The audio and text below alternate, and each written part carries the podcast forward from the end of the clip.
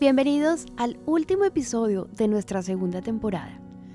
Para nosotros es importante despedir cada temporada con agradecimiento.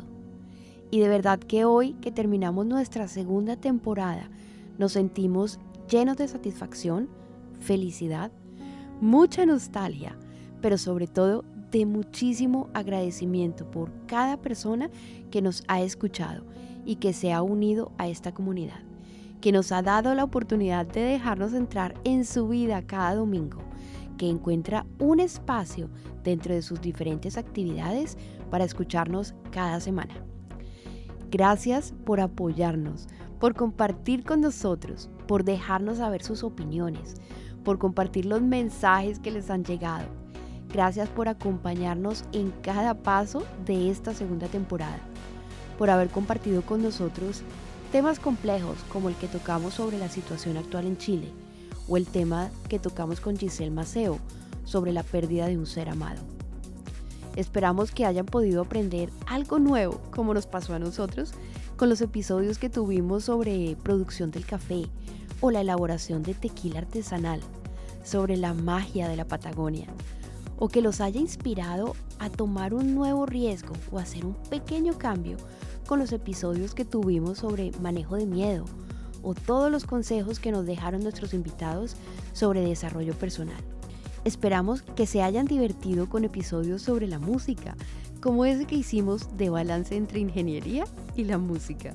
Pero sobre todo, esperamos que hayan podido encontrar en este podcast un espacio de sonrisas, de apoyo, de motivación y sobre todo muchísima alegría.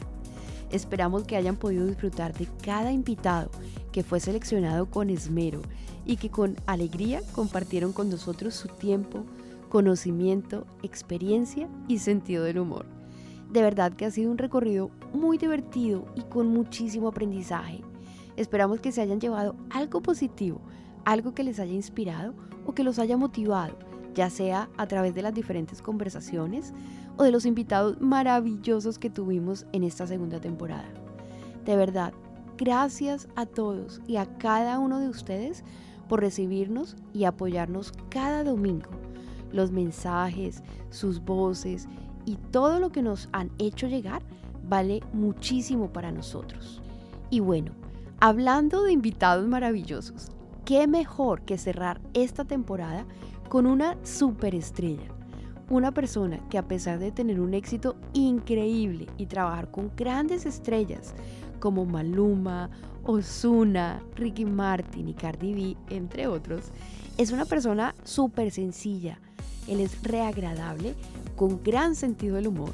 Y en este episodio abrió sus puertas para nuestro podcast para conocerlo más de cerca, para conocer mucho más de su talento y de su gran trayectoria. Su nombre es Nuno Gómez. Muchos reconocerán su nombre, él es el director de videos increíbles como El Farsante de Osuna, en colaboración con Romeo Santos, el video de No se me quita de Maluma con Ricky Martin, videos también de Nati Natasha, Lazo y Dana Paola, J Balvin, Camila, Daddy Yankee, Wisin y Fonseca, entre otros. Él comenzó cuando tenía tan solo 22 años y comenzó su primera empresa, Compostela Films. Y a los 24 años ya se encontraba haciendo comerciales para HBO y Coca-Cola. En su carrera exitosa ha producido más de 200 videos al 2020. Nuno, la verdad, no necesita más introducción. Así que te invitamos a que te quedes con nosotros en este último episodio para escuchar esta entrevista que nos permitirá conocer mejor y disfrutar de la energía y creatividad del talentoso Nuno Gómez. Quédate con nosotros hoy. Bienvenidos a un podcast creado para mentes inquietas, curiosas y perspicaces, en donde cada semana traemos invitados para hablar de diferentes temas de una forma casual y entretenida. Si quieres aprender sobre viajes, cultura, actualidad, música, personajes, desarrollo personal, emprendimiento y mucho más, quédate con nosotros en conversaciones con Alexandra, José e Iggy también.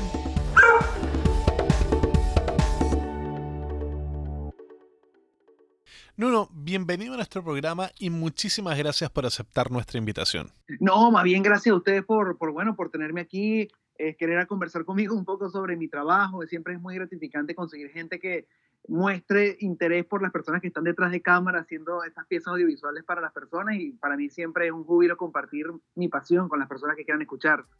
Muchas gracias Nuno. Bueno, y aunque ya hicimos una pequeña introducción y creemos que todos han podido ver tu trabajo, si hay alguien que no te conozca, cuéntanos, ¿quién es Nuno Gómez?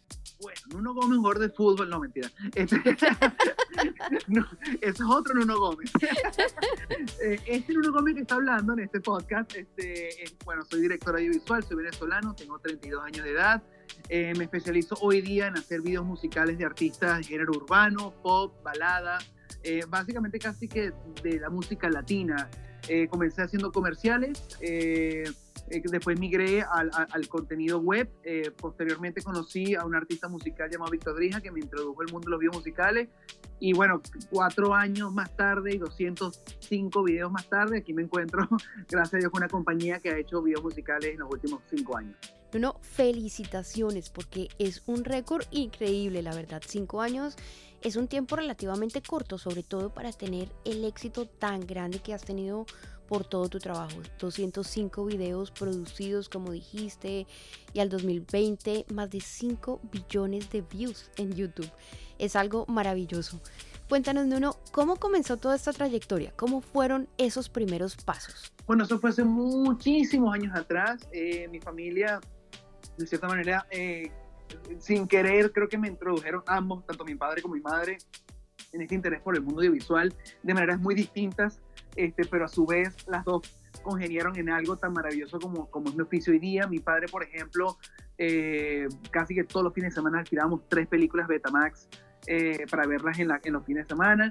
Entonces, obviamente, yo comencé a consumir mucho cine, veía muchas películas de todo tipo de género y, básicamente era como mi, mi, no sé, mi Disneyland, ¿sabes? Era cada fin de semana que llegaba era una emoción muy grande de poder ver nuevo, nuevo, nuevas películas, nuevos cines, nuevos personajes, nuevos, nuevos actores, actrices, interpretando cuentos que yo decían que eran fantásticos y, y lo juro que siempre a mí se me despertaba esa semillita de, de, de, pensar, wow, qué impresionante cómo, cómo pueden generar cuentos ¿no? de ficción y que, y que te hagan a ti desconectarte de tu realidad por dos horas, una hora y media y, meterte o sumergirte en estos mundos tan fantásticos que hasta puedes sentir amor, dolor, eh, alegría, eh, miedo, eh, completa tristeza, este, emoción, a más no, poner, no poder, adrenalina. Y, yo decía, qué, qué, maravilloso es ser esa persona que está creando eso. O sea, me parece fantástico como cómo hacer que una persona en verdad pueda sentir eso.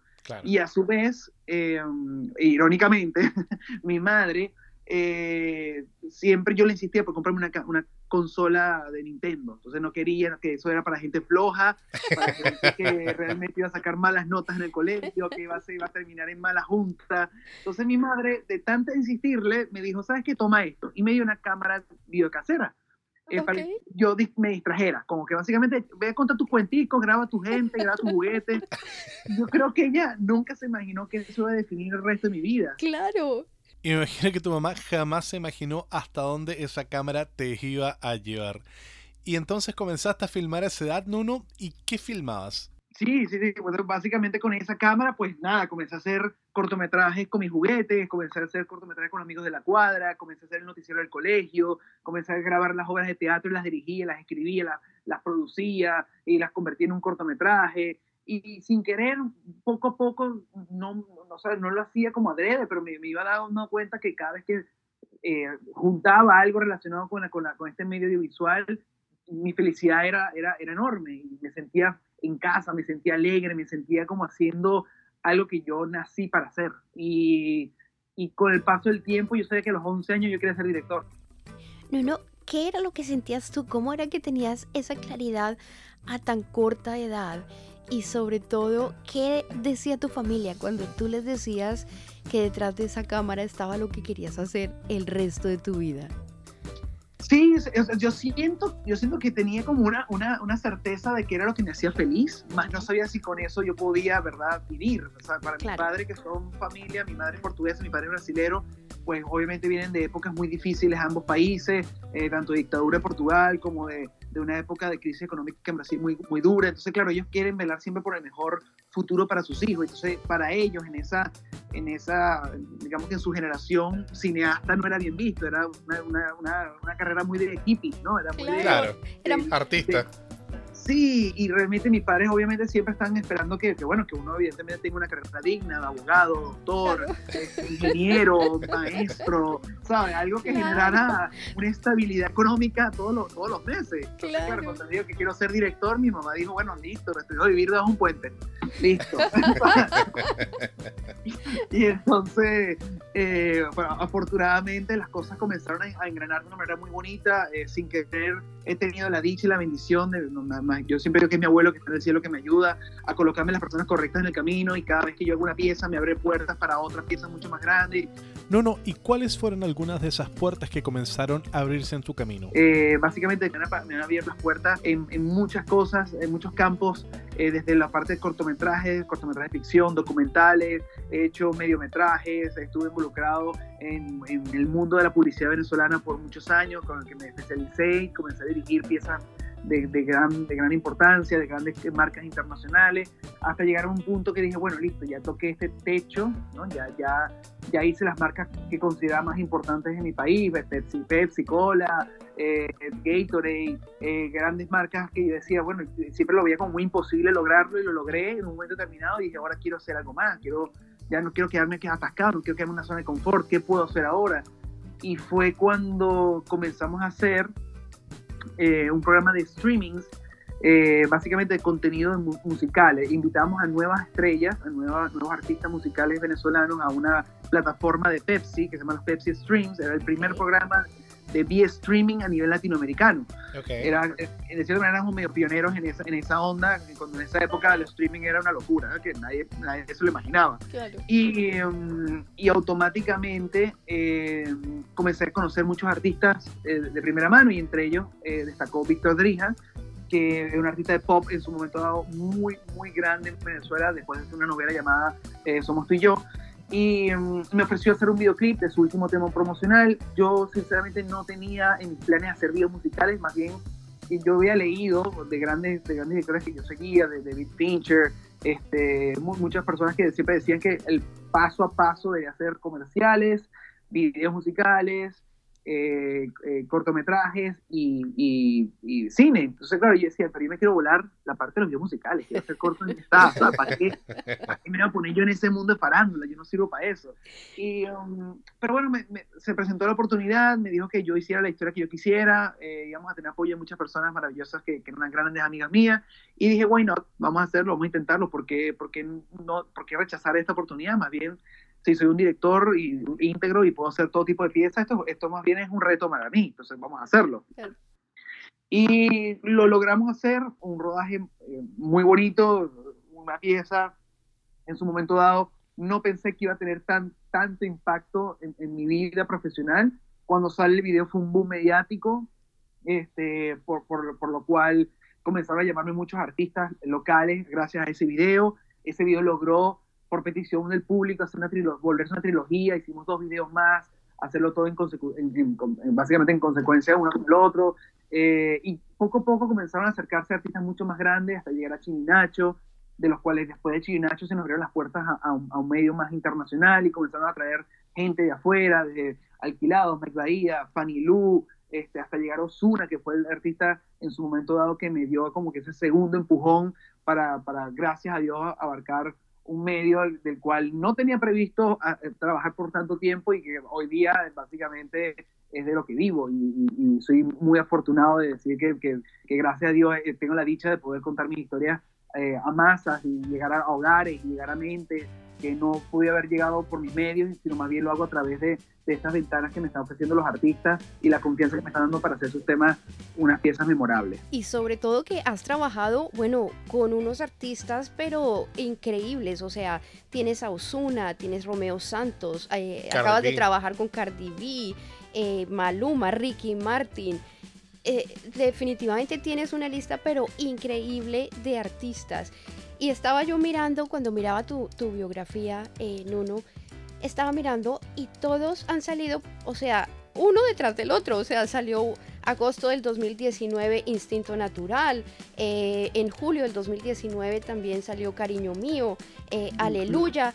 No, no, ¿a qué horas, cómo haces tú para sacar estos videos eh, casi que uno después del otro. ¿A qué hora duermes? Es muy loco, es muy loco. Yo por sí soy bastante noctámbulo. No, yo trabajo más de noche y de madrugada que de día, si te soy sincero. Es donde yo realmente me puedo desconectar y donde la gente no, no me tiene ahí el celular reventado, sino más bien me desconecto de la realidad y comienzo a escribir y a hacer historia. Eh, gracias, tengo un equipo muy maravilloso al cual puedo delegar ciertas responsabilidades para yo poder ocuparme de generar más proyectos y a generar más ideas. Eh, ahorita mientras estamos nosotros hablando, en este momento estoy haciendo cuatro guiones al mismo tiempo, supervisamos tres videos que van a salir en este 14 de febrero y estamos ya hablando de cuatro proyectos para hacer en tres semanas. Entonces, eh, imagínate, estamos todos ahí, la maquinaria millón, pero muy contentos, soy muy workaholic, debo confesarlo. Mis padres me enseñaron a trabajar desde muy chiquito, eh, muy constantemente y creo que si dejo de trabajar me muero, entonces lo que hago es seguir y ya está y me pone muy contento de, de saber que puedo llegar corazones a través de mi trabajo y, y creo que, o sea, se lo juro que creo que lo, lo, más gratificante es cuando veo el feedback de las personas cuando saca los videos y es unas cosas muy positivas, uno lee unos mensajes tan cargados de amor que tú dices, bueno, vale la pena todo este sacrificio que uno está haciendo ahorita. No, no, definitivamente, mira, José Luis y yo somos súper... Eh, adictos, ajá, adictos al trabajo, pero nos ganaste, pero lejos. aquí, no, aquí no existen fines de semana, pero definitivamente nos ganaste. No, no, cuéntanos cómo se da ese proceso creativo, cómo comienzas tú a, crear el video, cómo, cómo nace desde comienzo a fin el, un Esa idea, sí. Bueno, realmente yo, tengo como varias técnicas a nivel creativas, pero si, si, me preguntas cómo es el deber ser a nivel de procedimiento, siempre el artista o la disquera contacta a, o a mi persona o a mi socia Maite Calzacorta, que es mi socia de la compañía Compostela Films, eh, nos dan un brief de lo que están buscando, eh, nos dan el tema y nos dan un deadline de, de, entregar un tratamiento de cómo yo visualizo la canción. Entonces yo trabajo más o menos en una semana la idea que yo quiero venderles a ellos de cómo yo me visualizo este video musical. Eh, por fortuna, muchas veces, bueno, la gran mayoría eh, son aprobadas a primera instancia. Eh, muchas veces quizás también sucede que no, no, no, ganamos. Eso, eso es parte como del proceso, porque así como uno licita para ganar ese proyecto, varios directores también lo hacen simultáneamente con sus respectivas casas productoras. y nosotros nos ganamos el proyecto, comenzamos a trabajar la fase de preproducción, comenzamos a armar el equipo, comenzamos a hacer el casting, comenzamos a ver las locaciones, comenzamos a, a hablar con los jefes de departamento para obviamente darles el brief de lo que yo estoy buscando hacer con este video. Una vez que tengamos todo armado y estamos listos para el rodaje, pues hacemos el día de filmación. Ese día filmamos en un, en un bueno, aquí en, yo ahorita resido en Miami. Eh, obviamente yo comencé en, Venezuela y en Venezuela este, nosotros rodamos de distintas horas, desde 16 horas, 18 horas, casi hasta 24 horas de rodaje cosa que aquí en, Estados Unidos no lo hacen, entonces aquí uno tiene que respetar aquí las horas, el sueño, la, ley, la ley de trabajo. Claro, si te demandan y mira, uno puede estar perdiendo dinero. Entonces, eh, aquí son casi entre 12, 14 horas, entonces uno tiene que bajar las expectativas y generar ideas que se puedan realizar en ese, en ese, en ese ámbito de tiempo. Claro, claro. Eh, no, no, yo te iba a preguntar, bueno, ¿cuál ha sido el video de pronto más complejo, el que te haya como generado el reto más grande? Yo imagino que cada vez que tú empiezas a crear un video, a decir, ok, quiero, quiero empujarme, quiero hacer esto nuevo, quiero hacer, cada video debe representar un reto. Pero hay uno, alguno en especial que haya representado como un reto muy grande para ti? Mira, si tú le preguntas a mi equipo, todo el mundo te va a decir, uno siempre la complica. No, no la puede hacer fácil, siempre la complica. justo antes de este podcast acabo de trancar una llamada con Colombia que me están diciendo, pero ¿por qué las forzas, Nuno? O sea, yo quiero hacer un video de poner un carro guindado de la pared, estacionado como si estuviera pata para arriba y con unos arnés poner las personas guindadas allí. Y hasta la gente diciendo, pero ¿por qué? ¿Qué necesidad tienes tú de guindar a una gente en un carro, en una pared de un edificio, ¿sabes? Entonces, bueno, que siempre... perdón, pero acabamos de tener la exclusiva. De pronto, para el próximo video, acaban de escuchar en el podcast de Alex y José que va posiblemente a aparecer un carro colgado de la pared. Que muy probable no va a pasar, porque ya me dijeron que no va a ser posible, o sea, que la estoy inventando, que estoy inventando mucho. Me dijeron, me dijeron literalmente, deja de estar fumando, imagínate tú, imagínate tú, esa gente. Entonces, bueno, nada, este, nada, digo que todos representan no siempre un reto, cada, cada uno siempre yo trato de darle un factor que sea como diferenciador, algo, algo, algo impactante visualmente, y todos siempre tienen un grado de complejidad muy grande que afortunadamente siempre no sé cómo lo logramos resolver para hacerlo posible, pero, pero siempre tiene como, como un detalle importante. Creo que si me preguntas a mí eh, de, proyectos muy complicados que he, realizado en, mi trabajo, yo puedo nombrar Magdalena, creo que es un proyecto complicadísimo, que es un video de Mike Bahía con alquilado, donde es un plano secuencia sin corte. Lo hicimos en 25 horas, creo que fue consecutiva, hacer 70 y pico de plano para hasta que llegara al plano que eventualmente es el que sale en el, en el, video. Este, tanto así que ustedes pueden ver al final del video cuando termina, entro en la toma a celebrar que lo hicimos porque yo no podía más con mi alma y decidimos dejarlo, dejarlo para demostrar a la gente lo emocionado que estábamos. Eh, creo que también eh, eh, videos complicados que he hecho, creo que fue el de Brasil, filmé un video llamado Muy Tu Calor, que era de Osuna con, con Anita, eran cuatro cámaras simultáneas en la favela más pesada de Brasil, rodamos con todo toda la gente que vino a grabar, a, a, compartir con nosotros el Cera, todo el mundo metido en esas calles estrechitas, fue un, un, video muy, muy complicado para filmar y gracias a Dios quedó maravilloso. Y um, a ver, a ver, a ver, que hay tanto, hay tantas locuras que yo me he lanzado. que, y hemos, eh, no, hemos visto, o sea, realmente los videos que, que has dirigido tienen bastante grado de complejidad tanto el nivel de, gente que utilizas, todas las cosas que implica, la verdad es que es un trabajo que se nota que es, es, bien difícil y no, no, sé cómo lo puedes sacar, por ejemplo, ese en, en 24 horas. Hablando de uno de los videos que has producido, sacaste un video en el 2017, creo que se llama Mi Tesoro, con Lennox eh, y con Nicky Jam. Cuéntanos un poco de ese trabajo. Ese video lo hicimos en Miami, eh, justamente en un hotel llamado el New Yorker, que siempre me ha encantado por la, estética que tiene, es muy, muy de esa onda, eh, de, bueno, de, esa estética mayamera de los años 80, 70, eh, muy linda. Y yo tenía siempre ganas de hacer una especie de, thriller medio policial de suspenso a través de un video musical con la estética americana, con, con evidentemente una caja fuerte americana, con un hotel muy a la onda americana, o sea, hacer algo bastante, bastante anglo. Y la verdad se prestó para hacerlo, el tema, el tema es muy bueno, el tema es de y Lennox, eh, me invitaron a hacer este, este, video musical, después de tener la experiencia linda de rodar con ellos un video de Chino Miranda llamado Hasta el Ombligo, eh, y bueno, con Nicky Jam trabajamos también este como fue invitado especial de la canción, eh, el pobre tenía bastante fiebre ese día, se sentía muy mal, pero fue un caballero, rodó increíble, lo montamos en la patrulla, rodamos súper bien con él y con Zion Lennox. Ellos actuaron en el video, lo cual es genial ver a, Lennox de malo y Zion como, como el chico bueno. Eh, y se lo disfrutaron bastante. Lennox estaba riéndose todo el tiempo. Además, que él es una persona muy divertida. Y cada vez que esa acción se transformaba en este villano tenaz que tú te hasta intimidado en cámara y fue cortado y decía, oye, ¿qué tal? ¿Cómo lo hice? Y te reía. Era súper divertido, era súper divertido. Fue un, un, video que hicimos en un solo día.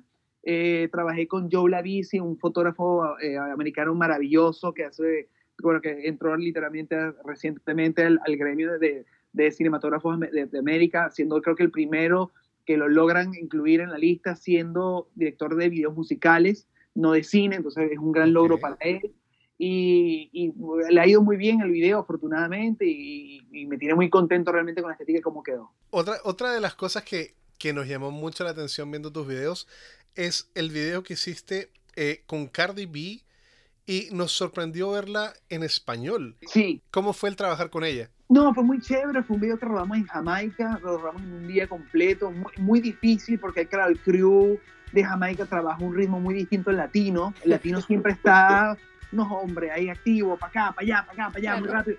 Y allá, bueno, pues están todos chill, bro. Más relajado, más relajado. Sí, porque por el incienso, por el incienso que tienen ellos todo el tiempo. este, y claro, evidentemente eh, eh, eh, fue un, un, rodaje muy, muy fresco, muy tropical, muy bonito. Los colores que tienen las personas ya, la, el gentilicio de las personas muy chévere allá. Y Cardi nos llegó al set justamente llegó el set después de un concierto en vivo, estaba muy cansada, pero afortunadamente con todos los ánimos para, para hacer un video maravilloso y estaba muy, muy emocionada, era su primer tema cantando en español, para ella era muy importante, y Osuna estaba muy emocionado porque era el primer video y tema que hacía con un artista eh, anglo, entonces era un crossover interesante para ambos a nivel de, de música latinoamericana. Eh, ella, ella, habla muy poco español, eh, lo poco que habla lo habla muy bien, pero no, lo, no logra sostener unas conversaciones muy largas, pero sí entiende perfecto, todo lo que le dices en español lo entiende de una.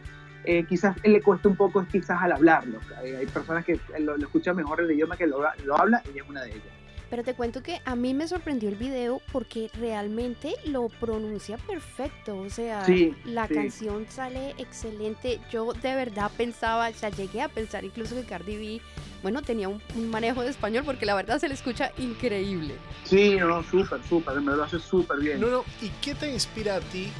¿Qué inspira a Nuno Gómez? Bueno, realmente creo que lo, lo, trato de mantener como, como la barra alta, no me gusta eh, caer de, de, en, en, piezas que no sientan que llegan a la altura de la expectativa de las personas que me están buscando por mi trabajo.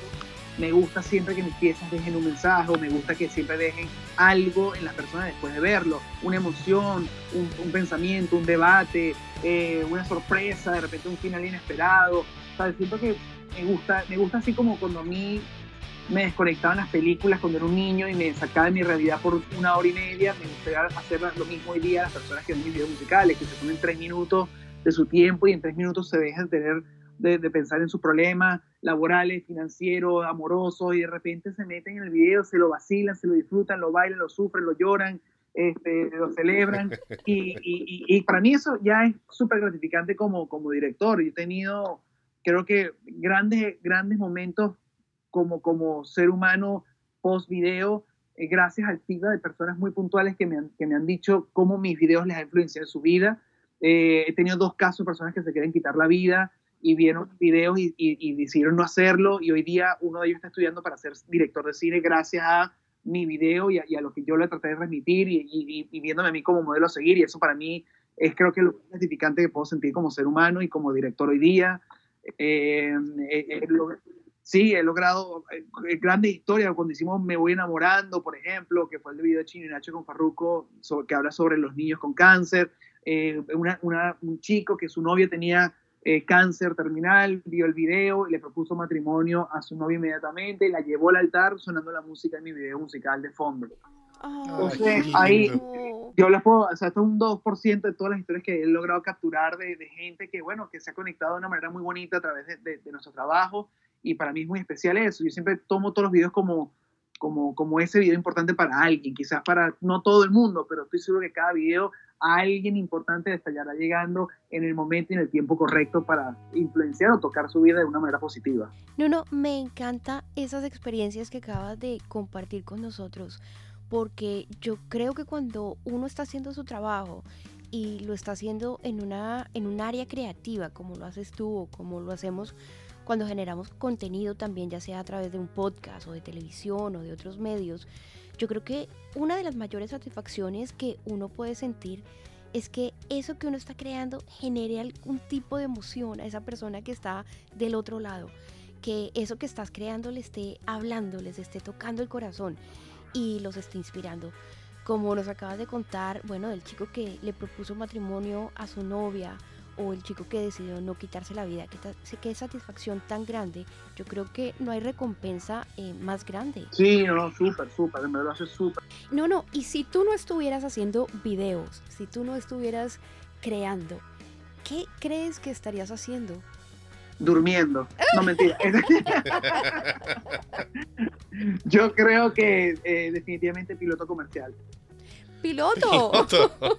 Sí, sí, porque yo siempre, yo, soy una persona que no puedo estar en una oficina de cuatro paredes, me muero, sea, automáticamente desisto, desisto de la vida, pero el piloto comercial me, me, me alegraba, me, me, asomaba la idea de por lo menos eh, ir a visitar diferentes países todo el tiempo, estar todo el tiempo conociendo nuevos lugares, comiendo eh, comidas distintas, eh, conociendo culturas diferentes. Qué simpático, Nuno, la verdad.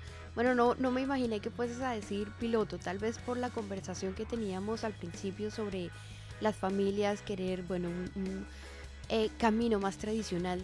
Pensé que eh, tu respuesta iba a ser más relacionada a eso, pero no me imaginé piloto comercial. Sí, fue algo que yo cortejé por un buen rato antes, antes de tomar la decisión de ser director.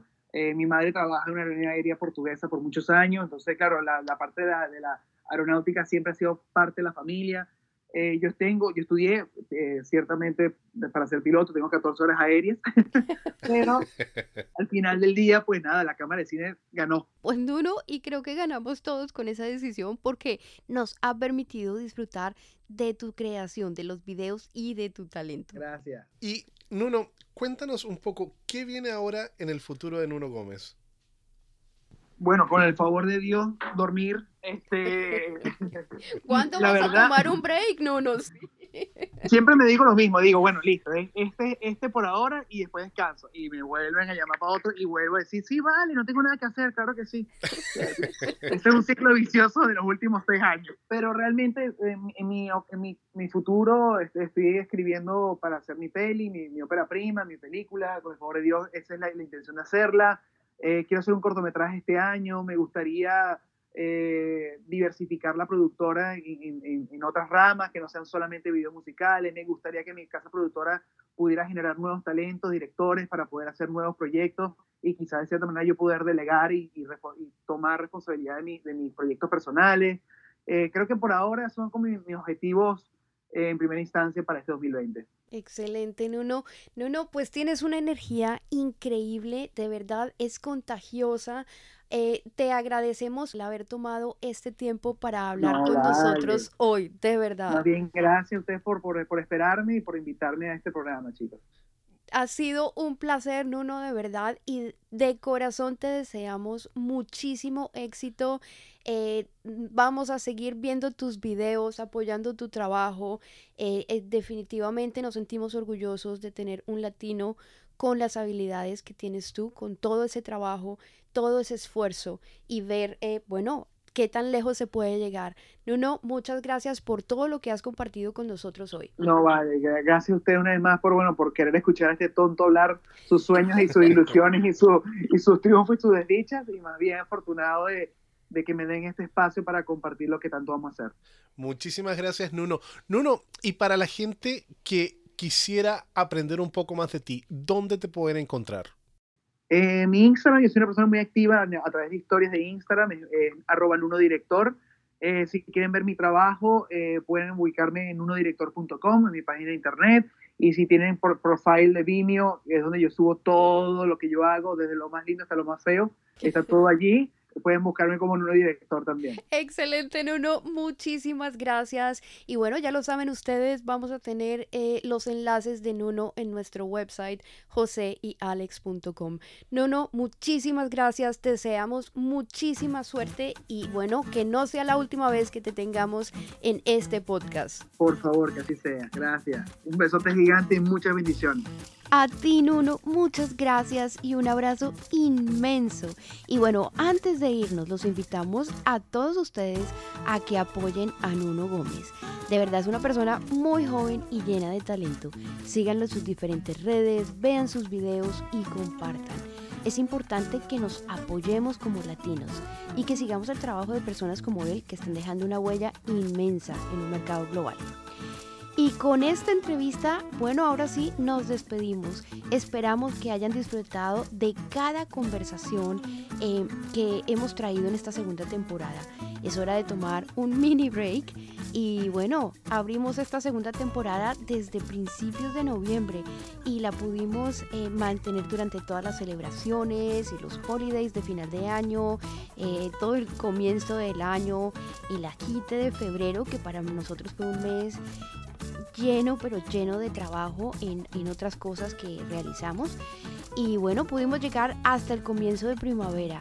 Así que estaremos tomando estas pequeñas vacaciones para poder recargarnos de nuevo, descansar, eh, poder generar ideas nuevas y también para celebrar el cumpleaños de Iggy y de José que vienen en abril.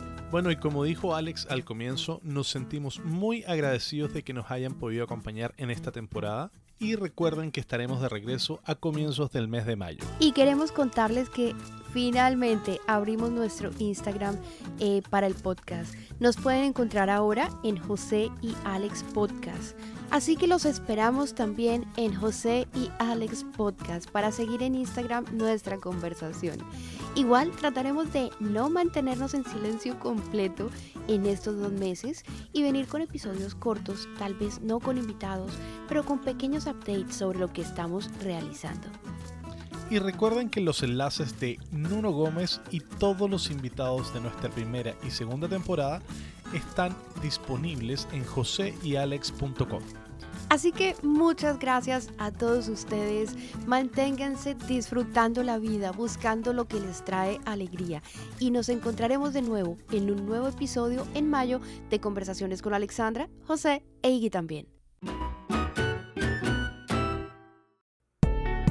Si te ha gustado o has aprendido algo de nuestro invitado de hoy, te agradecemos que nos ayudes a compartirlo en tus redes sociales. Esto te toma unos segundos y nos ayuda muchísimo a llegar a más personas. Si aún no escuchas los episodios anteriores, te invitamos a que lo hagas y te suscribas a nuestro podcast en cualquiera de tus plataformas preferidas como Google Podcast, Apple Podcast o Spotify.